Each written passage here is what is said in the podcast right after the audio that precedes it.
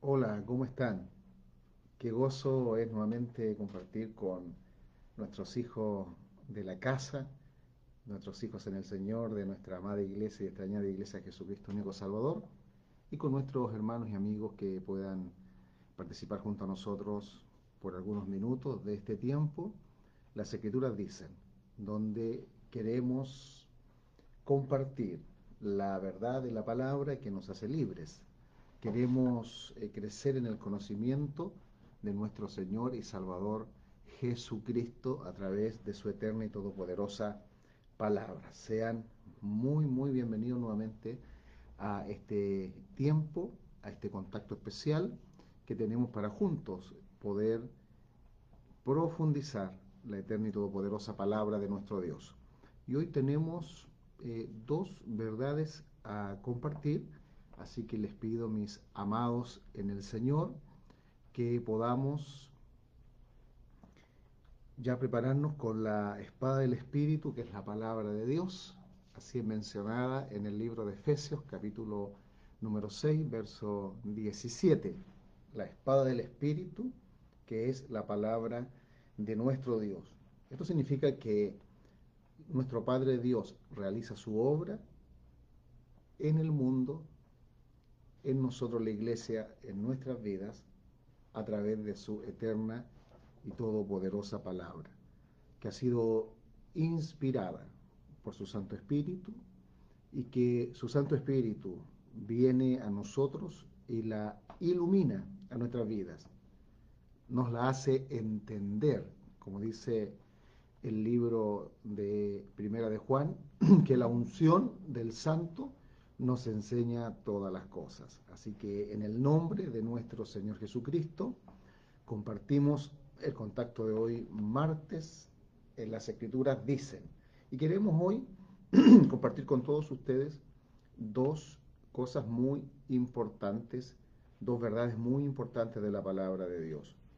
Una de ellas será qué verdades saber y qué motivaciones tener para estudiar la Biblia y recibir iluminación o entendimiento del Espíritu Santo de Dios de su revelación escrita. ¿Qué verdades? ¿Qué motivaciones tenemos que nosotros conocer y tener para realmente recibir revelación, entendimiento de la palabra de Dios?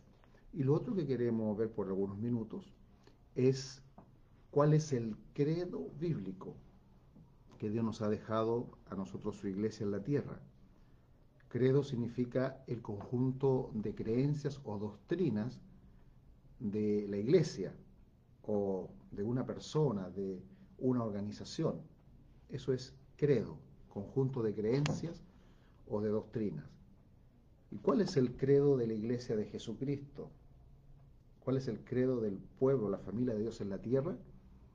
Cuando escuchamos de muchos credos, como el credo de Nicea, el de Trento y otros, y credos también de muchas denominaciones, eh, muchas líneas y movimientos del cuerpo de Cristo, qué importante es comprender cuál es el credo, el conjunto de creencias o doctrinas que nos dejó nuestro Dios en la palabra. Y eso lo vamos a ver también por algunos minutos, cuál es el credo bíblico para la iglesia que sin duda, al tener el, credo bíblico, la iglesia en general, sus congregaciones, ministerios, misiones, corporaciones, denominaciones, redes apostólicas, todos quienes somos parte del cuerpo de Cristo, al tener este credo, nosotros estaríamos guardando aún más la unidad del cuerpo de Cristo, porque a nosotros se nos manda a guardar la unidad, a no crear la unidad, porque la unidad la tenemos ya en nuestro Señor y Dios Todopoderoso.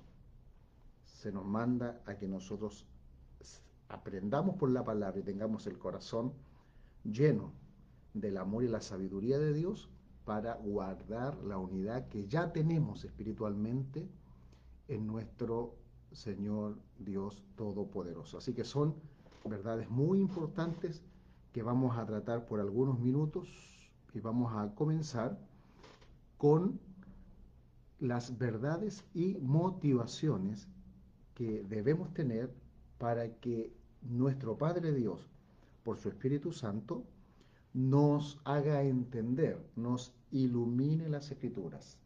Recordemos, eh, queridos hermanos en el Señor, que no todo hijo de Dios que estudia la Biblia tiene iluminación o entendimiento o revelación. Vamos a ocupar como sinónimos en esta ocasión estas palabras, aunque en los aspectos eh, teológicos cada una tiene un, énfasis, pero lo vamos a usar como sinónimo de que Dios nos está dando a entender su mensaje a través de su eterna y todopoderosa palabra. Entonces, no todos reciben revelación del Espíritu Santo de la palabra. Puede haber conocimiento bíblico sin revelación del Espíritu Santo. De hecho, esto no es solo a nivel humano, sino que también es a nivel de, por ejemplo, el reino angelical caído. Satanás, en el desierto, Mateo capítulo 4, le citó de memoria las escrituras a nuestro Señor Jesucristo, pero torciendo la intención de las escrituras para hacer pecar a nuestro Señor Jesucristo, con el fin de que el Señor al pecar no pudiese ser el Salvador de todos nosotros, porque si nuestro Señor Jesús hubiese pecado, hubiese tenido que morir en la cruz por sus propios pecados, porque la paga del pecado es muerte. Pero el Señor se mantuvo consagrado, santo. Dice la escritura en Juan 17 que se santificó por amor a nosotros. Él fue tentado en todo, pero sin pecado, por amor a ti, por amor a mí, para poder salvarnos y recuperarnos para Él, para amarnos, entregarnos su bien, sus propósitos, su reino, su gloria. Así que Satanás ahí en el desierto le torció las escrituras, pero citó los textos en tres ocasiones de memoria. Pero Satanás no tiene revelación del Espíritu Santo para entender las escrituras. Santiago capítulo 2, verso 19 dice, tú crees que Dios es uno, bien haces. También los demonios creen y tiemblan. Los demonios, ellos saben que Dios es uno, pero no tienen, de momento que pecaron y no se arrepintieron y quedaron sellados en esta condición, ellos no tienen la obra del Espíritu Santo en sus vidas para realmente entender las escrituras eh, sagradas. Así que no, no basta con saber algunas cosas de la Biblia, hay un conocimiento humano de las escrituras. El libro de Santiago nos dice que uno puede tener la sabiduría humana, la, sabiduría terrenal, que trae contención, que trae malas obras, que la, sabiduría de, de, este mundo terrenal humana, que llega a ser incluso animal, diabólica, y hace un contraste con la sabiduría que es divina, la sabiduría que viene de Dios, que el Espíritu Santo nos entrega, nos enseña de la palabra de Dios, de la Biblia. Y esta sabiduría dice que es eh, pacífica, que es de buenos frutos, que es de amabilidad, de respeto, de humildad. Es totalmente diferente la sabiduría terrenal a la sabiduría divina. ¿Y cómo se adquiere esta sabiduría divina? A través de la palabra de Dios, de la Biblia. La Biblia es la revelación escrita de nuestro Dios para la humanidad, para la iglesia, para cada uno de nosotros. Pero nosotros para recibir entendimiento de las escrituras, tenemos que saber ciertas verdades y tenemos que tener las motivaciones correctas. Le voy a compartir en los programas que siguen, combinando con lo que será compartir también del credo bíblico que Dios nos dejó, que está acá en la Escritura Sagrada, ocho verdades o motivaciones para nosotros permitirle al Espíritu Santo que obre y nos haga entender realmente las escrituras. porque primero hay que conocer las escrituras para aplicar fe a las escrituras, para luego vivir por las escrituras toda palabra que sale de la boca de Dios y recibir la bendición de la obediencia a las escrituras sagradas, a la Biblia, que es la palabra de Dios. Es un proceso de conocer, de aplicar fe, de obedecer para recibir el poder, las promesas, las bendiciones de las sagradas escrituras para nuestras vidas, para nuestras familias. Así que hay ocho verdades o motivaciones que nosotros tenemos que tener para que el Espíritu obre nuestras vidas y nos revele, nos ilumine, nos enseñe las escrituras y podamos vivir en obediencia y en bendición por la eterna y todopoderosa palabra de Dios. Lo primero, la primera verdad que tenemos que establecer es que solo la Biblia es nuestra norma de fe y conducta, o de creencia y práctica. Solo la Biblia. La Biblia es el único libro inspirado por Dios al 100%. Ella sola es la revelación escrita de Dios para nosotros. Esto es muy, muy importante. No hay otro libro que Dios nos haya dado como humanidad. Hay que tener mucho cuidado con los otros libros en el mundo hay que se dan como sagrados, como divinos, como oráculos o palabra de Dios. Hay que tener también mucho cuidado con todas las cartas, libros, epístolas apócrifas, confusas, que circulan y han circulado desde tiempo antiguo, desde el tiempo del Antiguo Testamento, de cuando el Señor va conformando el Nuevo Testamento, y hasta el día de hoy hay muchas otras cartas, libros, epístolas que los hombres y el reino de las tinieblas tratan de ingresar al canon sagrado. El canon sagrado, lo que el Espíritu Santo ha guiado, son los 66 libros que tenemos en la Biblia. Esto es muy importante, porque el Espíritu de Dios inspiró las escrituras, guió la escritura en más de 40 autores, siervos de Dios, para que nos quedara el libro sagrado, inspiró y cuidó su transmisión a los diferentes idiomas, dialectos, y en eso está la iglesia a través de, todos los organismos que trabajan en la Biblia para traducirla a los diferentes idiomas del mundo. El Señor cuida la, la traducción, cuida su distribución. La Biblia es el libro más impreso, más distribuido, más vendido de toda la historia de la humanidad. Porque es sobrenatural. Es la palabra de Dios para la humanidad y el Espíritu de Dios cuida todo el proceso. Y el Espíritu de Dios guió para que nos quedara el conjunto de libros sagrados que Él quería para nosotros en su revelación escrita que es la Biblia. Y lo selló.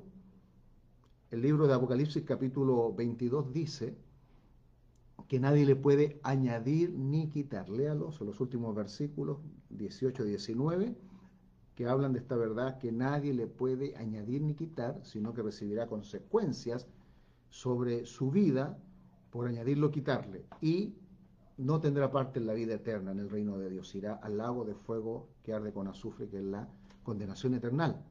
Así de grave es añadirle o quitarle a la Biblia, que es la palabra de Dios. Entonces el Espíritu Santo la inspiró, el Espíritu Santo guió sin equivocación, fue la mente de Dios a través de los escritores sagrados.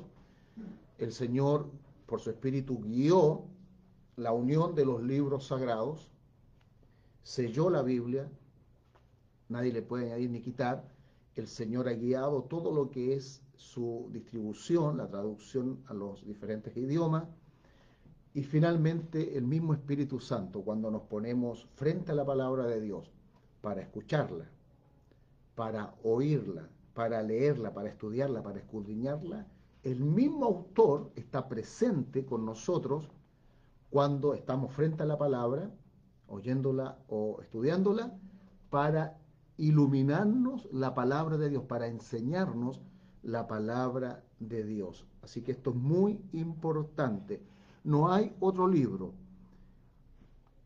Hay otros libros, cartas, epístolas, que, porque hay dos categorías, que fueron de Dios, son de Dios, pero que Dios no las incluyó, no las incluyó. Por lo tanto, no las vamos a poner al nivel de la Biblia, de los 66 libros que Dios sí nos dejó en la revelación escrita. Pero hay otro porcentaje de libros, cartas, epístolas, escritos que se han querido ingresar a la Biblia, pero que son satánicos directamente, son espurios, son apócrifos, porque van contrario a, lo que enseña la Biblia. Así que hay que tener mucho cuidado, ni unos ni otros, Dios, eh, los que son, podríamos decir que fueron genuinos de escritores de Dios, pero Dios no los dejó para la Biblia. La Biblia está completa, está sellada, está en su totalidad. No hay que añadirle ni quitarle. Y otros, que ahí el, el caso es muy, muy grave, que son cartas que los hombres, bajo guianza, influencia de Satanás el diablo, escribieron para tratar de dañar la verdad bíblica para que no, no nos llegara a nosotros. Así que tenemos que tener ese cuidado. Solo la Biblia es la palabra de Dios. Y dice el libro de Corintios, el apóstol Pablo tuvo esta expresión, téngannos por ejemplo a Apolos y a mí, que no vamos más allá de lo que está escrito, no pensamos ni vamos más allá de lo que está escrito. Eso es muy importante porque hoy, aún en el cuerpo de Cristo, hay creyentes y ministros que buscan la base de, su doctrina en libros que no están en la Biblia. Y empiezan a manejar nombres, términos, cosas que no están en las escrituras y lamentablemente comienza la confusión, comienza el torcimiento de las escrituras, de la palabra de Dios, y hay que tener ahí mucho ojo en buen chileno en ese sentido. Solo la Biblia es la revelación escrita de Dios para nosotros la humanidad. No hay otro libro inspirado al 100% para nosotros. Solo la Biblia nuestra norma de fe y conducta, nuestra norma de creencia y práctica. Segunda de Timoteo capítulo 3, verso 16, acompáñeme ahí si tiene la posibilidad para que podamos leer lo que dice la misma palabra de Dios. Toda la escritura es inspirada por Dios. Toda la escritura es inspirada por Dios. Toda la Biblia, los 66 libros, fueron inspirados soplados por el Espíritu Santo de nuestro Padre. Los autores humanos son autores en segundo grado, porque el autor de la Biblia es Dios mismo. Y él usó a sus siervos como, por dar un ejemplo, secretarios.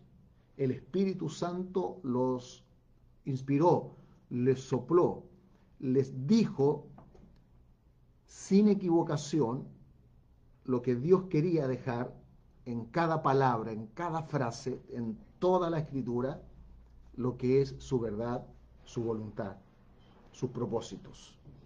Toda la escritura es inspirada por Dios.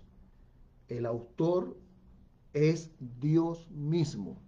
Es la palabra de Dios para nosotros. Y Dios guió a los escritores sin equivocación alguna. La palabra de Dios es infalible, inerrante. La palabra de Dios no tiene ninguna equivocación. Si nosotros en algún momento pensamos que hay una contradicción, es por nuestra humana debilidad, porque nosotros somos imperfectos y nosotros estamos interpretando mal algún pasaje, algún texto, algún contexto de las escrituras sagradas. La Biblia es, es la entrega de la voluntad de una sola mente, de un solo corazón, que es la mente y el corazón de nuestro Padre Dios a través de los siervos que Él inspiró para que escribieran. Segunda de Pedro nos habla también de esta verdad. Estamos viendo nuestro programa de hoy, verdades fundamentales y motivaciones para que cuando estemos frente a la Biblia, la revelación escrita de Dios, el Espíritu Santo nos pueda iluminar las escrituras, dar revelación, entendimiento, enseñanza, sabiduría de la palabra de Dios.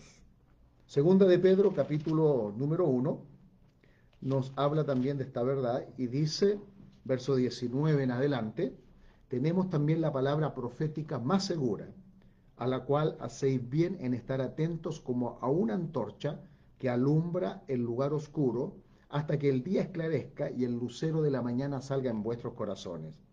Entendiendo primero esto, que ninguna profecía de la Escritura es de interpretación privada porque nunca la profecía fue traída por voluntad humana, sino que los santos hombres de Dios hablaron siendo inspirados por el Espíritu Santo.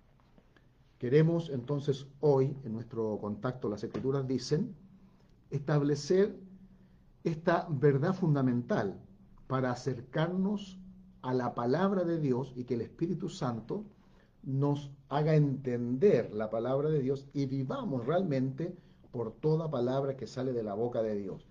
Y es tener esta verdad clara en nuestros corazones, que solo la Biblia es la revelación escrita de Dios para la humanidad.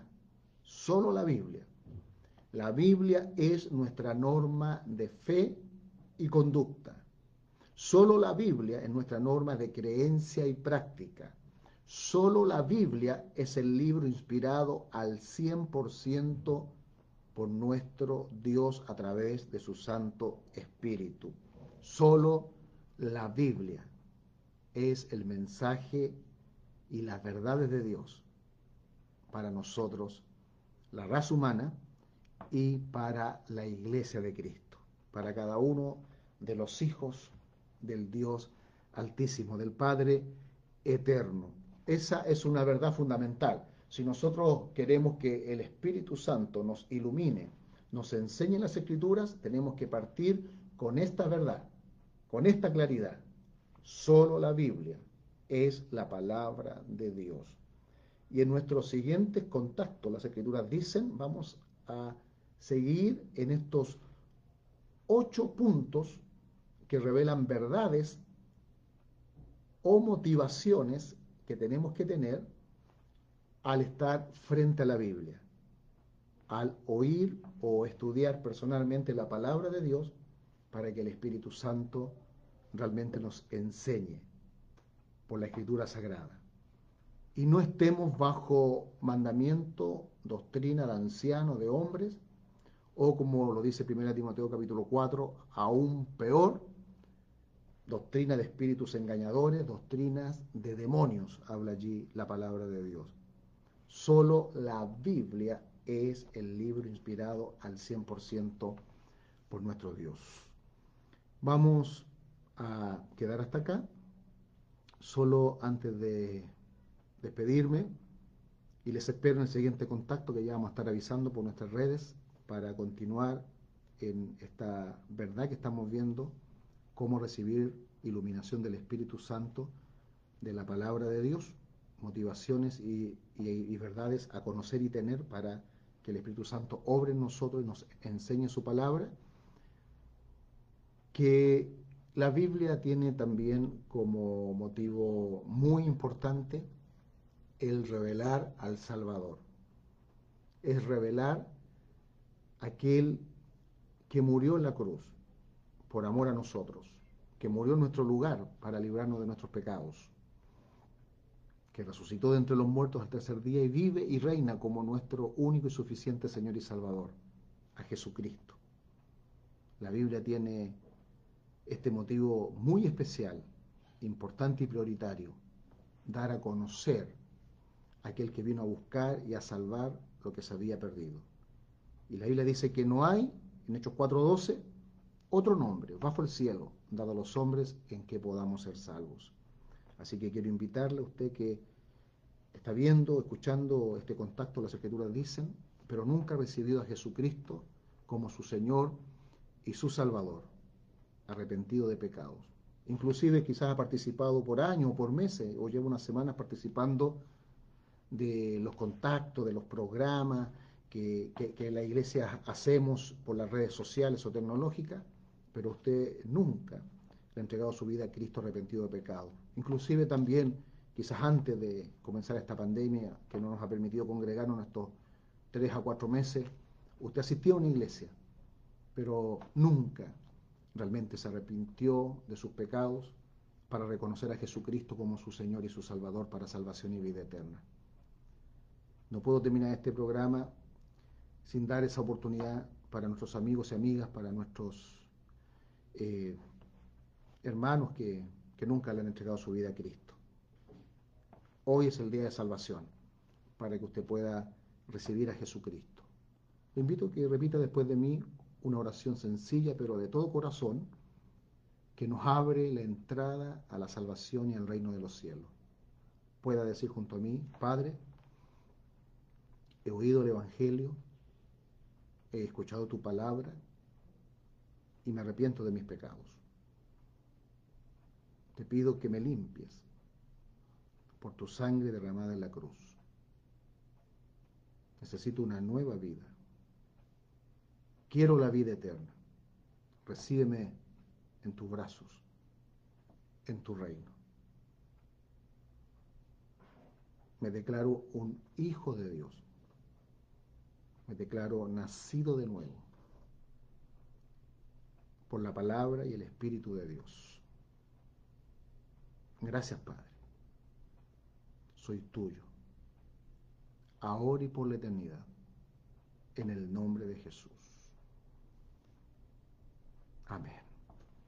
Si usted ha hecho por primera vez esta oración, le doy la bienvenida a la gran familia de Dios. Y oro para que usted sea sellado para Jesucristo y para el reino de los cielos presente y eterno. Y que el Señor le guía a la iglesia que Él tiene para usted en su voluntad perfecta. En el nombre de Jesús. Y oro también, al finalizar, por nuestros queridos hermanos en la fe, amigos y amigas que necesitan un milagro de Dios. Que lo reciban ahora. Se va toda enfermedad. Declaro restauración, liberación de pecado, de vicios, liberación de opresión, de tormento satánico, de trabajo de demonios. Declaro la mano poderosa de nuestro Señor y Salvador Jesucristo, el eterno, el gran yo soy, sobre aquellos que necesitan ahora un milagro de Dios, sanidad, liberación. Declaro la llenura de tu Espíritu Santo sobre todos tus hijos. Gracias, Padre en el nombre de Jesús. Y los espero con la ayuda del Señor en el siguiente contacto donde vamos a seguir con estas verdades fundamentales o motivaciones correctas que debemos de tener para enfrentarnos a las escrituras, ya sea que las estemos oyendo en la iglesia o estudiándolas personalmente, para que el Espíritu de Dios nos ilumine lo que Dios dice en su palabra, en la Biblia. No cualquiera recibe la iluminación, la enseñanza, la claridad, la revelación de Dios. Hay que tener ciertas verdades establecidas y tener ciertas motivaciones en el corazón correctas. La que vimos hoy, la primera verdad, reconocer que solo la Biblia es la palabra de Dios, la revelación escrita de Dios, inspirada al 100% por nuestro Dios para nosotros. Nuestra única y suficiente norma de fe y práctica de creencia y conducta. la gloriosa, todopoderosa palabra de nuestro Dios. El Señor les bendiga, que tengan una hermosa tarde y nos encontramos en el siguiente contacto. Las escrituras dicen.